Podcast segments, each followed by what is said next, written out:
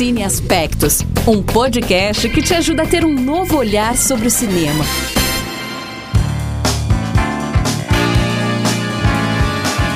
Olá você que decidiu ouvir mais uma vez o podcast Cine Aspectos. É, seja bem-vinda, seja bem-vindo. A gente está aqui hoje para conversar com você, né, sobre mais um elemento do cinema, o que é super importante para fazer cinema. Eu sou a Sara Rodrigues e mais uma vez eu divido o microfone com Poliana Fontinelli e Larissa Lago. E hoje a gente vai conversar, né? Como você já viu aí no título do episódio, a gente vai conversar sobre trilha sonora. É, é praticamente impossível existir um filme hoje que não tenha é, uma trilha sonora. E é um aspecto importantíssimo é, se você quer ouvir, né? Se você quer assistir cinema e entender e analisar filmes, e se você quer fazer cinema. E ao contrário do que muita gente pensa, a trilha sonora ela não é só aquela musiquinha de fundo que está tocando enquanto os protagonistas executam uma ação ou uma, um conjunto de músicas criadas para um musical. A trilha sonora ela é muito mais que isso. Ela é a narração, o ruído, o silêncio e, claro, também é a música. E para isso a gente vai voltar lá no início do cinema, quando nem existia som no filme. Pois é, como eu falei no episódio passado, os irmãos Lumière, eles foram considerados é, os primeiros cineastas, né? Eles, eles criaram o cinematógrafo. E claro que não era só a imagem naquela época, o que já era grande coisa, né? E depois dessa desse, dessa invenção do cinematógrafo, eles começaram a passar esses, esses pequenos filmes, né? Como eu falei no, no, episódio passado, tem cerca de 40, 50 segundos. Eles passavam acompanhados de orquestra, então o som era fora do filme, não era dentro da película. O som vinha da orquestra, que ficava de fora. Então não tinha diálogo, não tinha nada disso. A gente. Eles só escutavam mesmo o instrumental, digamos assim. E aí, só em 1927, muito tempo depois do cinematógrafo, e é, é quando foi lançado o primeiro longa-metragem sonoro, que é considerado o primeiro longa-metragem sonoro, que é o cantor de jazz, The, The Jazz Singer. Apesar deles, dos outros filmes não terem é, sido exibidos totalmente no silêncio, e a gente vai ver aqui que o silêncio também é considerado um som no cinema, é, foi só com a invenção do Vitafone que permitiu sincronizar o som a um filme. Então foram muitos, assim como eu falei na, no episódio passado, foram muitos processos tecnológicos, muitos processos é, de arte também para poder pensar um filme, para poder pensar o cinema do jeito que ele é hoje. E o som foi uma dessas, uma dessa, um desses aspectos mesmo do filme que demorou um pouco para chegar. E, mas quando ele chegou, ele revolucionou muito. Então, assim, foram, foi Vitafono, depois Vitafone, e depois foram vários outros, vários outros objetos tecnológicos que, que ajudaram o cinema a ter o som que a gente vê hoje, que a gente escuta hoje, no caso, né? E os diálogos e, a músicas, e as músicas, eles não eram impressos na película de filme diretamente, então, não era tão sincronizado como é hoje, mas foi um grande passo para o cinema.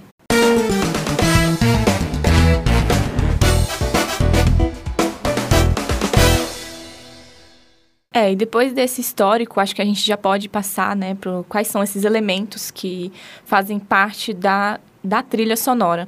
É, acho que a gente tem essa ideia comum brasileira, não só brasileira, né, mas de todos nós que consumimos filmes só por diversão ou é, de, de, que a trilha sonora, que nem a Sara falou no início, é apenas aquela a música inserida ali.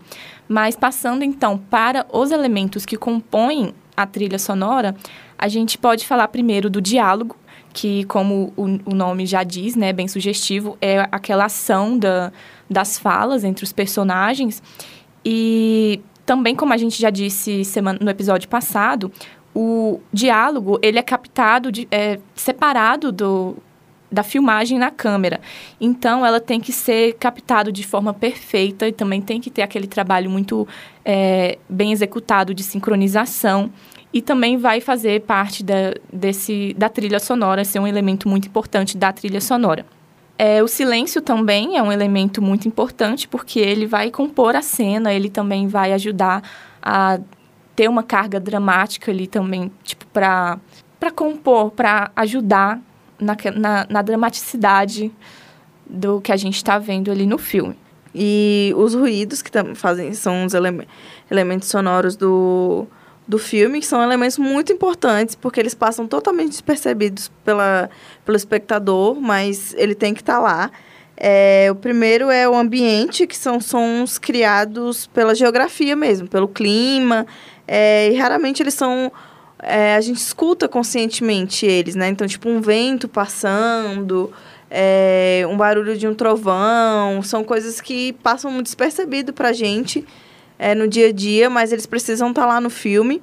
E o segundo é o ruídos de efeito, que em inglês fica sound effects, e tem essa categoria no Oscar, né? O Oscar de, de melhor sound effects, effects, no caso que são sons é, provenientes de algum objeto ou fonte sonora específica. Então, tipo, som de carro, som de avião, é, som de tiro, som de explosão, tudo isso na, é um, um trabalho muito de pós-produção, né? Que a trilha sonora é um trabalho muito de pós-produção, mas ela precisa ser pensada juntamente com a produção do filme e com a pré-produção também. E o outro ruído é o ruído de sala, que é a recriação de ruídos e criação de som especial em estúdio mesmo.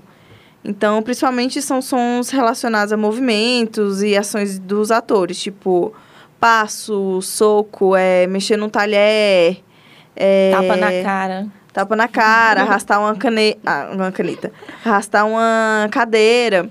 Esses sons, eles também são, colocados, são chamados de ruídos de sala, que são colocados depois também na pós-produção, que esses realmente são, tipo, ruídos que passam muito, se você parar para perceber, a gente não percebe esse tipo de barulho, mas eles sempre estão lá no filme para trazer o tom de realidade, né, para trazer essa essa proximidade com a gente do, do, no dia a dia de som que nós somos acostumados a, a, a escutar e eu acho que é por isso que a trilha sonora ela é tão importante, apesar de de ser uma coisa que é pouco estudada, porque muita coisa que a gente acha é inglês, então ela é pouco estudada no Brasil, pelo menos. E é, são, é um elemento muito importante que muitas vezes a gente deixa passar. E retornando um pouco ao que a Polly deu início falando do diálogo, é, o Michel Chon, que é um estudioso né, do cinema francês, ele costuma dizer que assim, a voz, a voz né, nesse diálogo é importante para você também criar empatia com o, o protagonista, com os personagens. E aí ele também diz que a voz não somente do protagonista, mas a voz é um conjunto de vozes, como ele chama de wala, que é um conjunto de vozes, um vozerio que às vezes está ali de fundo numa cena.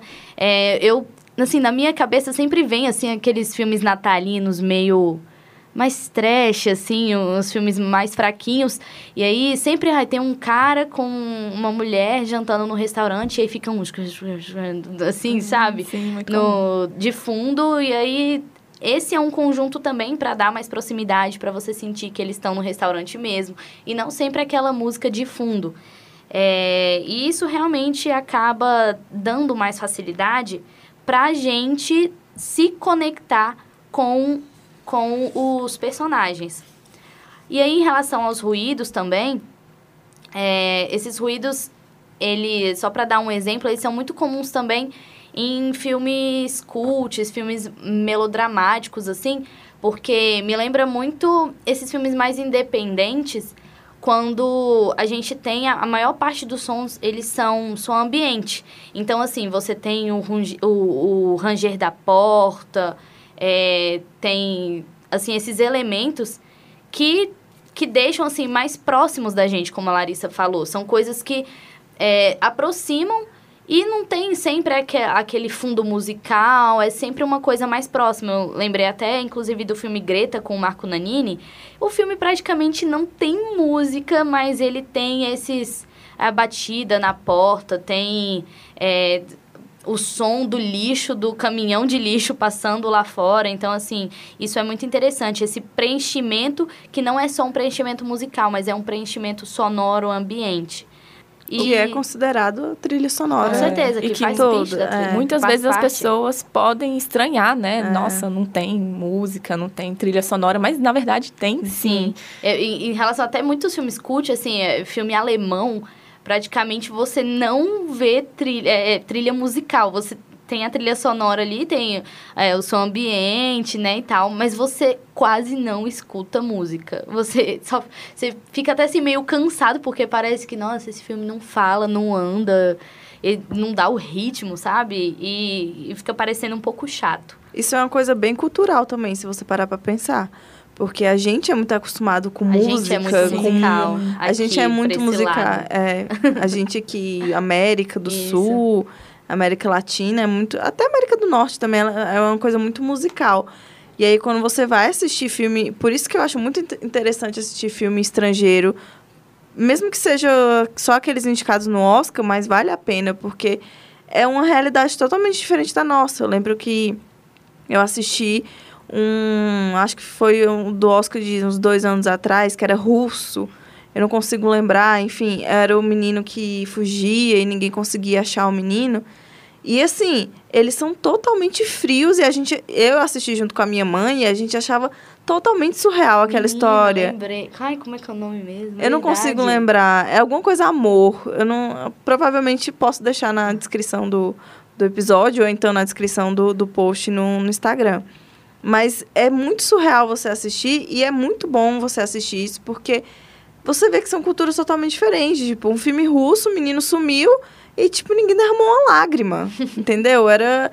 Era uma coisa. Pra gente é uma coisa muito surreal isso, porque a gente é muito emotiva, a gente é muito musical. É verdade. Então, a trilha sonora é uma coisa cultural também. Então, depende muito. As pessoas que trabalham com isso nessas áreas, cada uma no seu país, elas têm que saber mexer, mexer com isso, né? É porque eu acho que a gente cresceu também, me lembrou muito da nossa, da minha infância, acho que acredito de todo mundo com a Disney, né? A gente cresceu com os filmes da Disney, Sim. que todos têm aquelas músicas. Eu assistia Tarzan e a- os pais deles sendo mortos pela onça, sei lá que bicho que era. Spoiler. e aquela música triste tocando no fundo. Então a gente tem, a gente cresceu já com essa ideia, né, de que vai, a música torna tudo mais emocionante. E que, na minha opinião, realmente torna. Ah, com certeza, a música ela prepara a gente, né? Ela Sim. prepara a gente pra se emocionar e tudo mais. Mas o silêncio também é uma, uma Isso. das uma da, um dos elementos, né, que podem compor uma trilha sonora.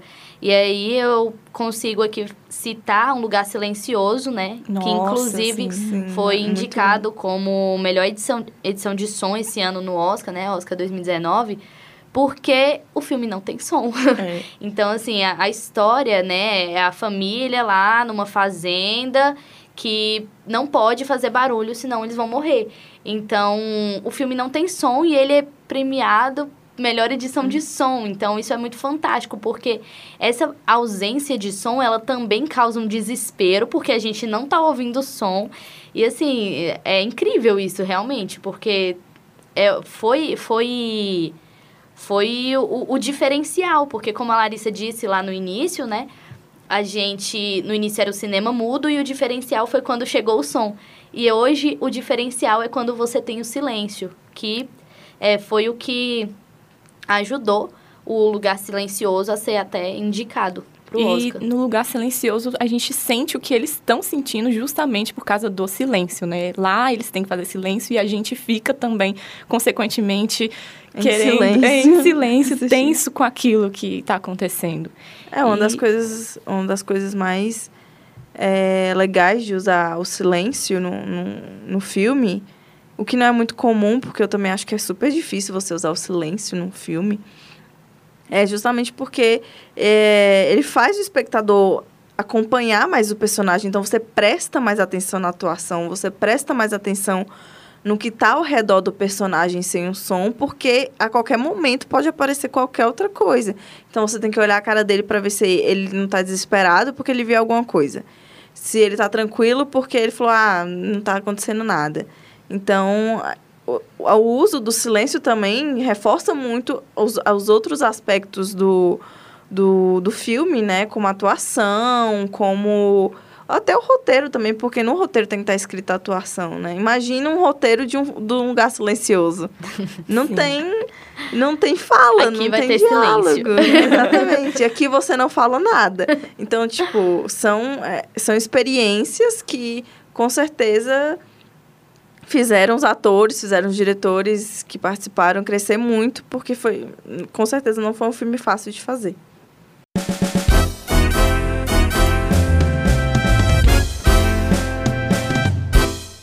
E aí você pode estar se perguntando, mas então, a- se, se a trilha sonora é tudo isso, e a música? Em- E agora a gente te diz que a música também é um dos elementos sonoros da trilha sonora de um filme.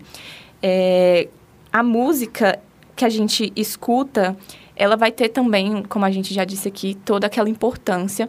E nós podemos até separar, é, fazer uma separação dela, que existem os tipos de música que estão inseridas dentro do filme de uma forma diegética e de uma forma não diegética. É, o diegético é tudo aquilo que está inserido dentro da narrativa do filme. Então, ele vai compor a cena também. Por exemplo, é, com certeza gente- é, todo mundo já viu aquela cena que o personagem está escutando alguma música no som do carro dele, por exemplo. Então, a música está ali inserida no, no mundo do filme também. Isso significa que ela é, é, está inserida ali diegeticamente.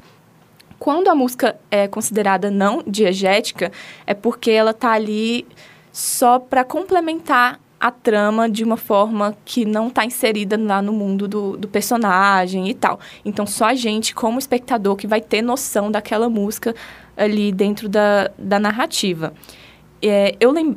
Falando disso, a gente lem... eu lembrei de um, de um exemplo bem legal, que é do filme Mega Romântico, original da Netflix, que eles fazem... É um filme que faz uma paródia, uma sátira bem legal de comédias românticas. E eu lembro da- de uma cena que a, que a protagonista ela tá lá vivendo, ela acorda, né, e tá lá vivendo dentro da, da comédia romântica dela. E de repente começa a tocar uma música do meio do nada. Ela tá no meio da cidade e começa a tocar uma música, porque é um- uma, coisa que acontece muito, com- é, é muito comum Em nos clichê, filmes, né? é. Em clichês, em, é, comédias românticas e tal. E ela tá lá na cidade e começa a tocar a música e ela para e, e fala assim, tipo, de onde tá saindo essa música? Então é ela meio que reconhecendo a música não diegética, mas aí lá no, no, mega, no mega romântico acabou sendo diegética, né? Então é muito interessante. Eu acho que uma coisa muito legal nessa questão das músicas mesmo é que ela prepara muito o coração da gente, é, assim, pra se emocionar. Porque eu lembro muito, agora falando sobre série, eu lembro que eu amava One Tree Hill, assim, era uma das séries, assim, que eu amava, adorava chegar da escola e correr pra Fox pra ver One Tree Hill. E todos os episódios no final, aí já começava aquela música, assim, que começava a música e alguém narrando alguma coisa e eu já me derramava em lágrimas porque precisava daquilo, assim, eu precisava da música porque o diálogo sozinho talvez não me emocionaria tanto. Então é um complemento, né, de imagem e música. Então assim, eu que cresci numa família muito musical e como a Polly falou, também cresci assistindo filme da Disney e musicais e tudo isso. Então, para mim, a música é muito importante para complementar mesmo e para dar essa emoção e para dar raiva às vezes quando é música, quando é um momento de raiva, qualquer tipo de emoção, alegria, tristeza, a, a música tá lá para complementar. Eu concordo. E a gente pode prestar atenção que muita série faz isso. É, eu lembro, Grey's Anatomy também faz muito. No final da, dos episódios, a, a Mer tá lá narrando alguma coisa, aí começa a música. Várias séries, não só essas, mas tipo, muitas. E aquilo mexe com o meu coração. eu que emociono, me emociono, me Gente, a- a emociono Polly é a muito mais fácil. chorona. Sim. Deste podcast. Sempre que toca uma música triste lá no final da- do episódio da série, eu acabo chorando porque a música dá aquele tchan, né? Então a gente pode dizer que a trilha sonora ela sempre vai estar presente é, em um filme, quer ela seja um componente é, secundário ou uma parte crucial para desenvolver a narrativa e explicar, intensificar esse sentimento que a gente pode ter com o personagem, pode ter com o filme em si. Então ela sempre vai estar ali de alguma forma. A trilha sonora como, como um todo.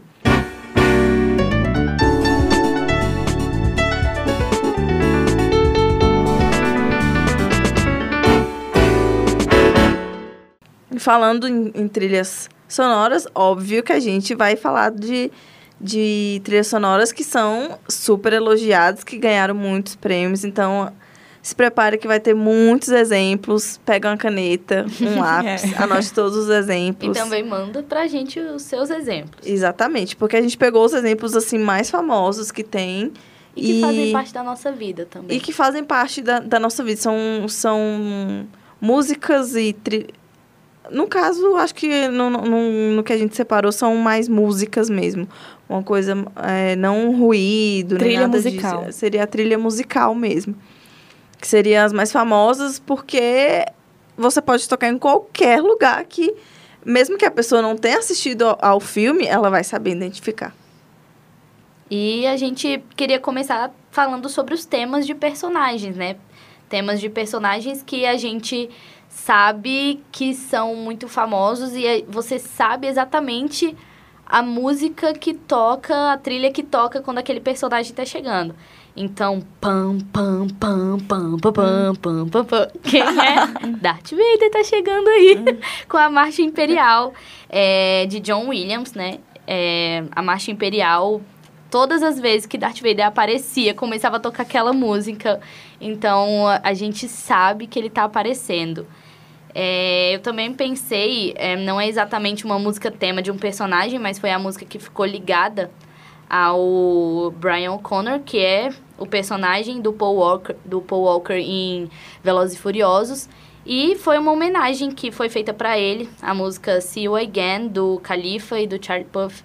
Que foi uma, é uma música que, assim, toca e você pensa, nossa, gente, Paul Walker morreu. E aí, e você ficou. e você fica ali para sempre, ele fica marcado para sempre com aquela música, aquele personagem. E outro tema muito famoso, que também foi feito pelo John Williams, é, é o tema do Superman, que também. Eu acho que temas de super-heróis no geral, tipo, toca o tema dos Vingadores, vai todo mundo saber que os Vingadores estão chegando. Então, são são é um trabalho que ele é feito para aquela ocasião. Então, tu tem sempre que lembrar que a trilha sonora ela é feita para aquela ocasião do filme. Então, não, não é uma coisa tipo, ah, depois a gente vê, depois ela é construída junto com o filme.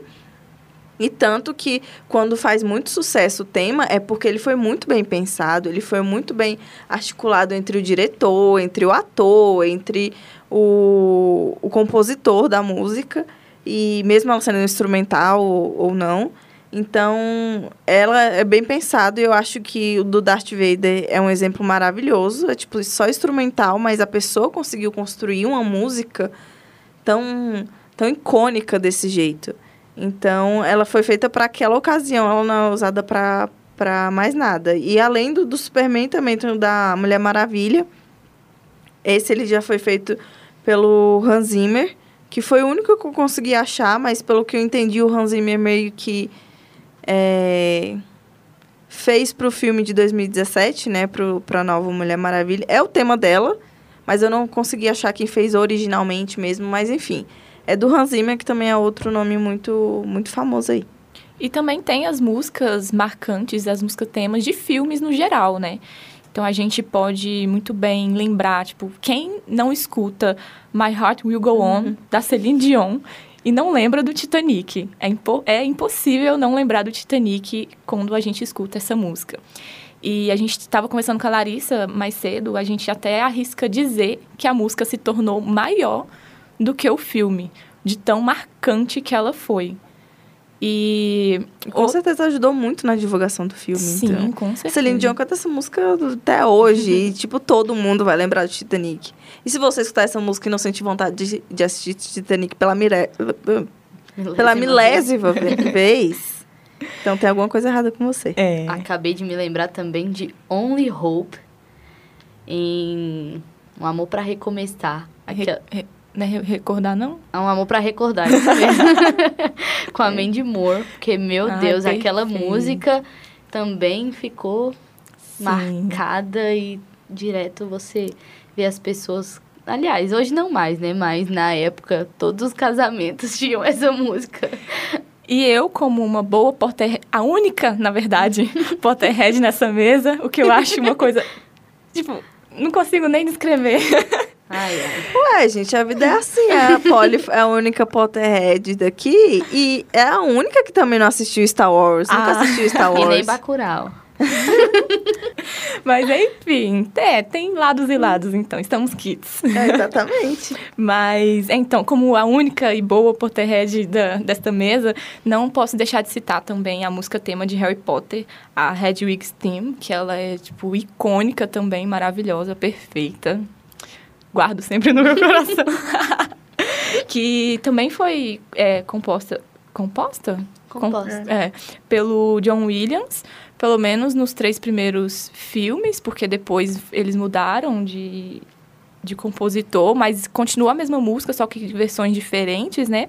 Mas é a música também hum, que marca, que marcou o filme, do, a saga do Harry Potter, e sempre quando eu lembro quando saiu os trailers, quando a gente ia no cinema assistir o filme, começava o logo e a música começava, chega dava um arrepio aqui, no... sabe? Então é aquela coisa que fica marcada mesmo.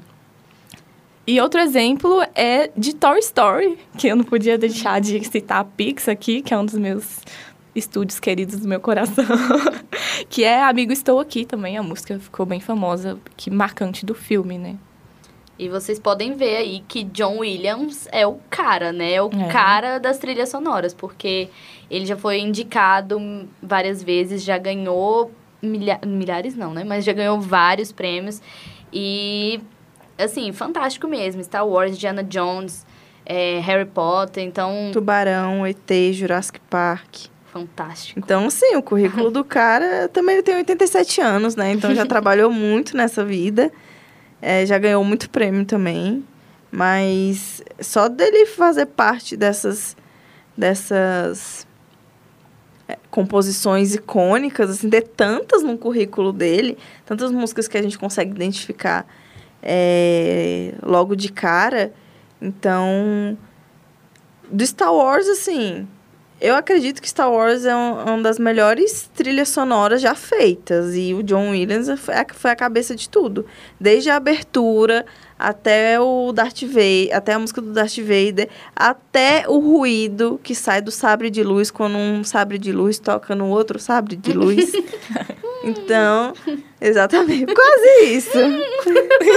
Posso fazer um comentário?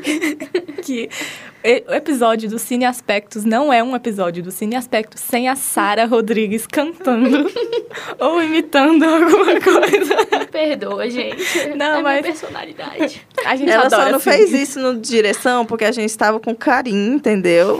Diretor de A Vida Invisível, então ela se conteve. Ainda bem. Mas eu queria também tirar um minutinho agora para exaltar Howard Shore, que foi o compositor de Senhor dos Anéis. Quero tirar esse minutinho para exaltar esse homem, que na verdade, segundo as minhas amigas aqui, são filmes que a gente consegue dormir, né? Mas Eu não é culpa da todos. trilha sonora. Foi dividido? Foi dividido. tive que Tive parcelar. que vezes. tive que dar uma parcelada? Tive. Mas porque, assim, é, é muito. Eu acho uma trilha muito emocionante. Principalmente porque são. Eu, eu gosto dessas trilhas onde a gente consegue gravar mesmo não tendo voz, né? Onde a gente consegue decorar e saber que o Frodo tá entrando na casinha dele de hobbit e vai tocar um sonzinho que a gente sabe qual é, mas eu não vou fazer porque já fui negligenciada. Pode fazer, não estamos E impedindo. assim, é, é muito legal isso. Eu acho que, que principalmente quando são músicas, é, como a Larissa falou, né? Que mesmo sem ter letra, que é só orquestra, que é só um violino, que é só um instrumental, é, a gente consegue identificar isso. E, como a Polly falou, o Randy Newman, que é o, o Compositor. compositor de Toy Story, de todos os Toy Stories, ele assim, sensacional também. Como ele consegue emocionar a gente com as músicas e com esse filme que é tão. Essa, essa, essa série, né? Essa anim, essas animações de Toy Story são tão especiais e que a gente cresceu junto. E a gente também não pode deixar de falar do Hans Zimmer, Sim. que já foi citado aqui, foi citado no episódio passado também. É, ele trabalha, ele tem 62 anos, ainda está aí muito nativa, e ele trabalha muito com Christopher Nolan, que foi até o, o, o que eu citei no episódio passado, foi Dunkirk. E além de Dunkirk, ele também trabalhou com ele em Inception, que é a origem, Interestelar e a trilogia do Batman. E ele também trabalha muito com a DC, né? Pra, além da trilogia do Batman, também fez Batman vs Superman. E como eu falei também, o tema, o tema da Mulher Maravilha. Provavelmente a trilha sonora do Hans Zimmer foi a única coisa boa do Batman vs Superman, né? Aí, É, eu acho que é isso mesmo. Eu acho que todo mundo concorda. Polêmicas. Polêmica que eu acho que todo mundo concorda. é. E, mas ele não fica só num- em filme, é, em filmes live action, digamos assim. Ele também fica. ah, Falando em live action, ele também fez a do Rei Leão para agora pro, pro live action, que também é fantástica. A trilha sonora. Interestelar também. Interestelar também. E ele também fez o. pra Madagascar, todos os Madagascar. Olha só. Então ele não sabia. fica só em filme sério, Ah, em filme do fantástico. espa sobre o espaço, em filme sobre sonhos e essas loucuras. Ele também é, vai pra animação. Eu acho legal, né? Você Sim. ser versátil.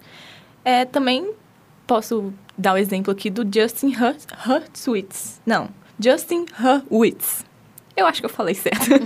que é o, o compositor de, de som que anda ali junto com o Damien Chazelle, né? E, e eles fizeram La La Land, O Primeiro Homem, e o e Whiplash, que também super premiado, principalmente por causa de La La Land, perfeito, maravilhoso. Que eu já posso, a gente pode até puxar um gancho para falar de musicais. Cara, tá, Tá. faltando um na lista de profissionais da área que são fantásticos. Tá, então fala, Larissa, primeiro. Porque a gente estava pesquisando e como na vida real, né? Como em todas as profissões, tem menos, muito menos é, mulheres trabalhando nessa área, tipo, muito menos mesmo. Eu acho que de, sei lá, uns 50 que a gente viu, deveria ter, sei lá, umas cinco mulheres no meio. Então, são, é uma coisa muito absurda, ainda é, um, ainda é uma profissão muito voltada para o público masculino. E aí a gente achou entre elas a Rachel Portman, que é uma britânica de 58 anos. Ela é compositora de trilhas sonoras também. E em 1996, ela ganhou o, o Oscar de melhor trilha sonora pelo filme Emma. E ela foi a primeira mulher a ganhar o Oscar de melhor trilha sonora. Perfeita, sem Perfeito. defeitos. Perfeita sem defeitos. E ela fez também a trilha sonora de A Duquesa, A Casa do Lago, O Sorriso de Mona Lisa e várias outras comédias românticas. Fantástico. Não tem como não gostar dessa mulher. Parabéns. Ela arrasa. Então foi muito bom achar uma mulher vencedora de Oscar ali no meio de um monte de homens que são fantásticos também. Eu não, não, estou, não estou dizendo que eles não são, mas que a proporção profissional ali era, era diferente, era, mas é uma realidade nossa, né? Então. Sim, e é importante também trazer esse exemplo, já que nós somos um podcast de três críticas demais, É três isso. mulheres. Agora podemos voltar para as nossas trilhas, sono- trilhas musicais favoritas. É, primeiro, é, tipo, existe aquela diferença do da trilha musical que a gente acabou de falar, né? Músicas compostas para os filmes que acabam se tornando é, características ali do filme, mas também tem aquelas músicas que são feitas para o gênero que é o filme musical, que é aquele tipo de gênero que ou você ama ou você odeia. Eu acho que não tem um meio termo.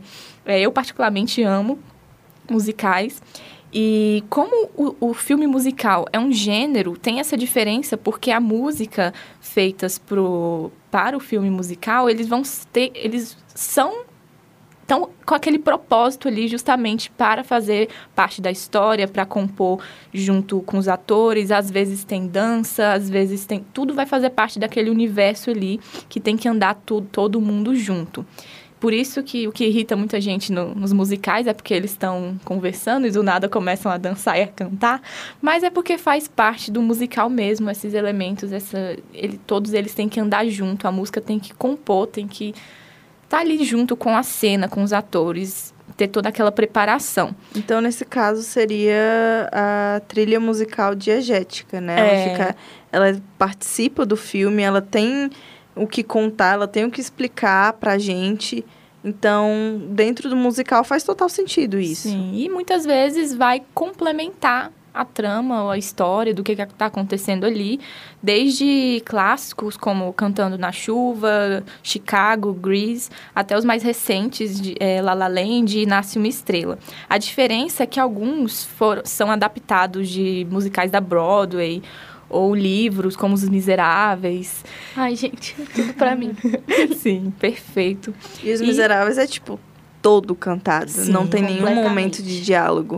Pois Porque é. a gente tá acostumado muito com musical, assim, tá falando aqui, do nada levanta e, e canta. Mas eu lembro que quando os, os Miseráveis chegou no, no cinema, era isso que vendia o filme, assim, todo, tipo... mundo, todo mundo ficava muito surpreso, né? Porque Sim. é muito musical, não tem um diálogo. Eles não falavam nada, tipo, eles cantavam tudo. E, e foi fantástico o filme. Sim, eu lembro. Destaque para a linda cena de Anne Hathaway cantando I Dream a Dream. Nossa. Essa música arrepiei. perfeita, esse momento, aquela atuação que ela fez tudo ali na hora, cantou ali na hora, maravilhosa. Se vocês nunca assistiram filme ou nunca Tirei viram, um tempinho. tirem um tempinho. ou pelo menos joguem no não YouTube. goste de musical, ou Sim. não é um musical comum, ele é um E é musical um clássico, né? É um clássico Literário. de milhares de anos. Milhares não, né, gente? Eu sou muito exagerada. Mas é um clássico, assim, já há muitos anos, escrito por Vitor Hugo, que se transformou num, num um teatro, numa peça de teatro, e foi pra Broadway e se tornou filme. Então, se tornou filme duas vezes, se eu não me Sim. engano. E é, é incrível mesmo. Eu queria destacar também um musical que eu amo muito, que é Mamma Mia. A Sara está comigo eu nessa. compartilho muito com a Polly desses musicais. Sim, porque Mamma Mia, eu acho... É, é aquele musical maravilhoso, divertido, mas eu- o que eu acho brilhante nele é porque ele foi feito, ele encaixa a história dele toda dentro das músicas do grupo ABBA. E isso é incrível. No, no segundo filme que eles conseguem trazer a música Fernando. Porque Sim. eles trazem um Fernando pro filme. E isso é muito fantástico. Músicas que já existiam, que não tinham nada a ver uma com a outra, que não tem nenhum contexto, e eles conseguem colocar essas músicas como uma história. Sim, em dois, dois filmes. filmes. Perfeito. Isso é muito legal. Sim, é Mamma Mia é perfeito. E, e já aproveitando o gancho aqui que a gente vai falar das nossas trilhas musicais favoritas, Mamma Mia tá aí no topo da minha, da minha lista, porque é perfeito. Vai top 3 das favoritas, porque a lista da Polly é muito grande de favoritas. Ela tava sofrendo muito para fazer essa lista. Toda hora ela Ai, mudava. Então, pode falar top 3. Ai, não, top 3 pode ser top 5. Meu Deus, pode. Só fala os nomes, vai, senão vai ficar muito longo. Tá, mas assim, tá, vou falar. Eu destaquei aqui La La Land, né? Já falei que amo de paixão. O Rei do Show, porque é um filme que muita gente critica. Sim, ok, tem seus Eu defeitos. tem seus defeitos. Eu admito que sim, mas ninguém pode negar que a trilha musical de O Rei do Show é linda. Meu Deus. E é cantada pelo pró- próprio Jackman. Hugh Jackman, perfeito. Nossa, ali- aliás, ele também tá em Os Miseráveis, né? Nossa, perfeito. Voltando para o Rei do Show. Cadê o top 3? Cadê? Ah, é, tá. Então, não, já vou citar os outros. Eu também botei aqui Viva, a Vida é uma Festa, só que... Maravilhoso. Maravilhoso. Aquele filme que é o único musical da Pixar, né? Porque a gente tem essa ideia que a Disney é sempre musical e tal, mas na verdade musical mesmo da Pixar é Viva. Os outros é são Disney. Né? E o adendo dela é que ela gosta em espanhol. Em espanhol, até botei entre parênteses aqui, porque eu amo as versões do, das músicas em espanhol. Quando eu escuto a em inglês ou em português, eu acho estranho. Mas a que eu tenho decorado aqui na minha cabeça são as versões em espanhol. É, Nasce uma Estrela, Mamma Mia, né, como eu já falei também. E não posso deixar de citar a grande série da minha vida, que é uma série musical, que é Glee. Essa série um pouco problemática, começou muito boa, terminou muito ruim. Mas que ninguém pode negar também que os covers que eles faziam eram perfeitos e eu admito que muitas músicas clássicas assim antigas dos anos 80, 90, eu conheci por causa de Glee, porque eles faziam os covers. Impacto cultural. Sim. Gente, então, assim, se vocês quiserem conversar depois com a Polly, eu tenho certeza que ela vai topar tomar um café, porque são muitas coisas que ela vai querer falar. Eu Sim. vou encurtar um pouquinho o meu aqui, rapidinho, pra gente poder dar continuidade. Mas eu queria falar de uma trilha sonora mesmo, que é de 500 Dias com Ela, que é meu filme favorito. E sou injustiçada também, é um filme injustiçado, porque as pessoas me criticam. Mas, assim, é meu filme favorito e eu sei tudo o que acontece desde o primeiro momento que o narrador entra falando This is a story, a boy meets a girl.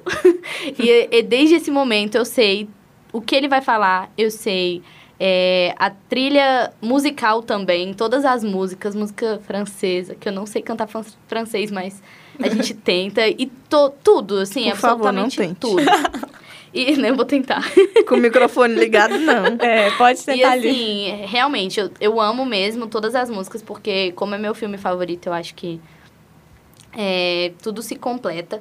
E aí, é, eu tenho também, assim como a Polly, de trilha musical mesmo, La La Land.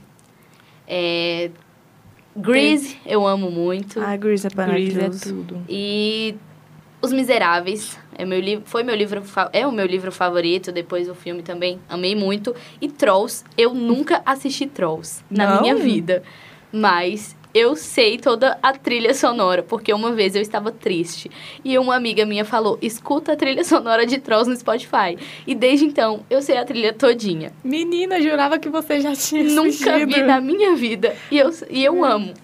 E Nasce uma Estrela. É, ah, e um filme recente também, que foi uma coprodução brasileira e argentina, que é Happy Hour Verdades e Consequências, com o Pablo Echari e a Letícia Sabatella. Que é um filme que tem uma música muito legal de Secos e Molhados, e ela caminha o filme inteiro e faz todo o sentido para a história. Então, a música é Fala. E é isso. É isso. Agora é minha vez. Depois de muitos Hum. La La Lands, vocês não vão ver La La Land na minha lista, tá bom? Não sei porquê, porque La La Land é maravilhoso. Eu gosto dos... Olha, cada um na sua vez. Tá bom, desculpa, Larissa, pode falar. Eu gosto do, de, de- dos 15 minutos finais de La La Land, acho, acho legal. Aí... Mas as músicas, você não concorda que é- não, as boas? músicas eu não, não me apeguei também. Sério? Não me apeguei. Eu assisti o filme, eu- assisti La La Land uma vez só, não tive vontade de assistir de novo, mas eu acredito muito que é coisa de momento também, muito coisa de, de você conseguir sentir o filme. E na minha lista está Letra e Música, de Perfeito. 2007. O filme favorito da Larissa. Sim, É Ah, muito posso, lindo. posso dizer que é o meu favorito. Um Ai, dos. gente, É. já vou chorar só de lembrar. Ele é de 2007 e é uma comédia romântica. E tem o, o Hugh Grant e a Drew Barrymore nos, no- nos papéis principais. E se você não assistiu, assista, eu não vou, dar spoiler, não vou Gente, falar. o dia que essa trilha sonora entrou no Spotify, a Larissa surtou. Eu mandei mensagem pra Sara gritando, Sara, você não sabe o que aconteceu. Meu Deus. Desesperada. Porque eu sempre procurava a trilha sonora desse filme, a trilha musical desse filme, e nunca tinha no Spotify. Aí um belo dia eu decidi procurar de novo e tava lá. Porque ele é um. Uma, uma comédia romântica que ele era um, um. Basicamente, ele fazia parte de um grupo. de uma boy band. E eu nem gosto muito de boy band, né? Imagina! Ah, tá. Não gosta nada. Vocês nem imaginam. Ela tá com uma camiseta do Harry Styles. Neste exato momento. Sim. Pra quem não sabe, Harry Styles é o ex-membro do One Direction. Porque eu nem Melhor boy band. band da vida. Só um adendo aqui, pode Ai, voltar, Larissa. Então, o personagem do Hugh Grant, que era o Alex Fletcher, ele era de uma de uma boy band, aí, enfim, né, de uma boy band dos anos 80 e acontece aquelas coisas de a boy band não funcionar mais, cada um vai pro seu lado, a carreira solo dele é um fracasso, só que aí ele precisa escrever uma música para Cora Corman, que é interpretada pela Hailey Bennett, acho que é assim que fala o nome dela que ela, ela é uma jovem, é, jovem cantora famosa e, e ela gosta muito dele. Ela pede pra ele escrever uma música, uma música para ele. Só que, né, ele tá sem inspiração e tal. Enfim, entra Drew Barrymore. Então tem muita música no filme. Eles têm que compor essa música. E essa música é Way Back, into, Way Back to Love. É maravilhosa. Tem a versão dele cantando com a Drew Barrymore, uma versão do filme no Spotify. Escute, é maravilhoso. Tem uma música desse filme que ficou muito na minha cabeça quando eu assisti, só que agora eu não tô lembrada qual é. É da, a música da boy band dele. É muito Ah, boa pop- essa música. Pop Goes My Heart. É, isso aí mesmo. Fica muito na sua cabeça quando você termina de assistir. É maravilhosa essa trilha, essa trilha musical, ela é muito incrível. E ela conversa também com o filme, então ela é meio diegética, meio não. Então, todas, as- todas as músicas que aparecem nesse filme eh, são muito boas. E a- o segundo da lista é o Rei Leão, que pode ser considerado o meu filme favorito, não a letra e música, mas o Rei Leão, ele, ele me pega bem mais, porque eu assisto desde criança. Então, a trilha sonora dele me, me, me emociona muito, de- a, da animação até agora do live action. Quando eu vi que era a Beyoncé que ia cantar, fiquei... Meu Deus, eu preciso da Beyoncé cantando Can You Feel the Love Tonight. Gente, eu queria contar que a Larissa falou que se algum dia ela casar, ela vai tocar essa música no casamento dela pra ela dançar. E, pra quem não me conhece, eu, eu falo que nunca vou casar. Então. Sim, grandes Pra vocês revelações. o nível. Sim, Tá vendo? Eu fiquei tão emocionada que eu falei coisas que eu não deveria ter falado. foi o momento ali, né? Foi o momento. E de filme também tem o Nasce uma Estrela, que eu acho que como é o mais recente, é, a gente consumiu muito mais a música. A gente, e tinha a Lady Gaga, que também já é da música. Perfeito. A gente já consumiu muito o- as músicas do, do Nasce uma Estrela, que são maravilhosas, assim. E é legal no Spotify que tem um álbum é, da trilha sonora mesmo, que tem os diálogos junto com as músicas. E tem a trilha musical, que é só o álbum, só com as músicas. Inclusive, escutar a Never Love Again, só a versão do filme, porque tem a, ver- a partezinha do. Bradley Cooper. Sem Se você quiser spoiler, sofrer- sem Meu spoiler. Deus, é muito ruim sofrer com Sim. essa parte, meu Teve um Deus. dia que eu, eu só escutava. Eu salvei essa música no Spotify com a versão estendida, né? Sem ser a do filme. Aí um dia eu fui escutar a versão do filme e eu nem me toquei. Eu sei que eu tava esperando pela versão de sempre, que eu sempre escutava. Mas só quando chegou no finalzinho, eu me desabei de chorar. Como se fosse a primeira vez que eu estivesse escutando e vendo Esse filme é ali. ótimo também. Sim. Como se fosse a primeira vez. E pra fechar, já que todo mundo falou de série, também vou, vou citar aqui uma trilha musical que eu acho. Uma trilha sonora também. A trilha sonora e musical que eu acho incrível é a de Game of Thrones. Porque nas oito temporadas, todas. Primeiro começando com a abertura, né? Que a abertura virou um clássico também. E ela é composta pelo Ramin. Pera. Ram Djawadi, Djawadi, eu não sei como é que pronuncia. Mas, enfim, parabéns para ele. Fez um ótimo trabalho, desde a abertura até músicas, é, cânticos que existiam naquela época que se passa o Game of Thrones, de cada família, dos Lannisters, do Stark. Então, cada um tinha meio que seu cântico. E também foi composta por ele. E no, no último episódio, no último episódio não, na última temporada teve a, a música The Night, The Night King, que era do sobre o Rei da Noite, que ela tem oito minutos e ela é instrumental, mas ela é fantástica. Eu escuto toda vez que eu quero, tipo, ficar pra cima, assim, porque ela te dá uma sensação de poder, ela te dá uma sensação de que, meu Deus, eu posso matar o Rei da Noite. Eu posso Larissa matar o Rei da toda Noite. a área. Sem spoilers. Not today. Nunca Exatamente. assisti, mas eu sei disso aí. Tá vendo? Poliana também nunca assistiu Game of Thrones. Gente, a Poliana... Quem é Poliana? Ai, gente, eu sou eu, né? E Sei lá. fechar também nessa última temporada do, do Game of Thrones também teve é, uma cena que, que os, eles estão em Interfell e eles estão meio que se preparando, né? Porque o- pro que vai vir. E aí eles começam a cantar um- uma música que seria um cântico antigo de lá. E no final do episódio mostra que essa, essa música ela foi gravada pelo, pela maravilhosa Florence, do Florence and the Machine. E, tipo, ficou incrível na voz dela. Eu acho fantástica. Então, é uma música que ela foi feita pro, pra série ali. Fez todo sentido. A, a letra faz todo sentido pra série. E os próprios é, personagens canta, cantaram na série. Depois foi saindo e indo, a indo pra voz da, da Florence, que também gravou é, pro, pro álbum dessa última temporada.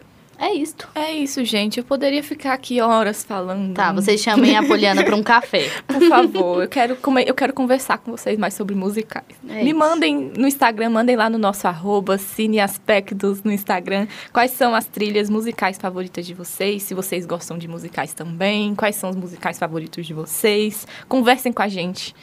Eu espero que com esse episódio vocês consigam prestar mais atenção nesses sons, nesses ruídos, de que não são coisas que é, caíram de paraquedas ali no filme, são coisas que, são que é pensado também.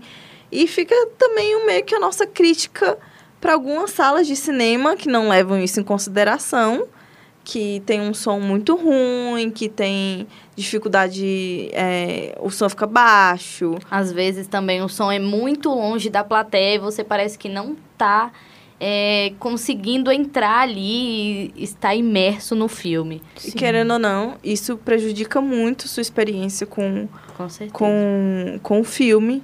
Então fica aí também nossa crítica para melhorar o som, que eles é importante sim, é um aspecto importante sim dentro do filme. Isso. E é E isso. é isso. Muito obrigada mais uma vez pela sua audiência. Obrigada por escutar a gente até aqui. E a gente continua aí nos próximos episódios falando sobre os aspectos, sobre os elementos do cinema. É, a gente espera você na próxima semana.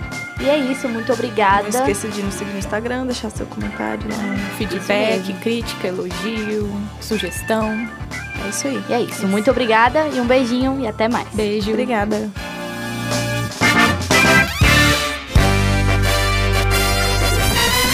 Cine Aspectos, um podcast que te ajuda a ter um novo olhar sobre o cinema.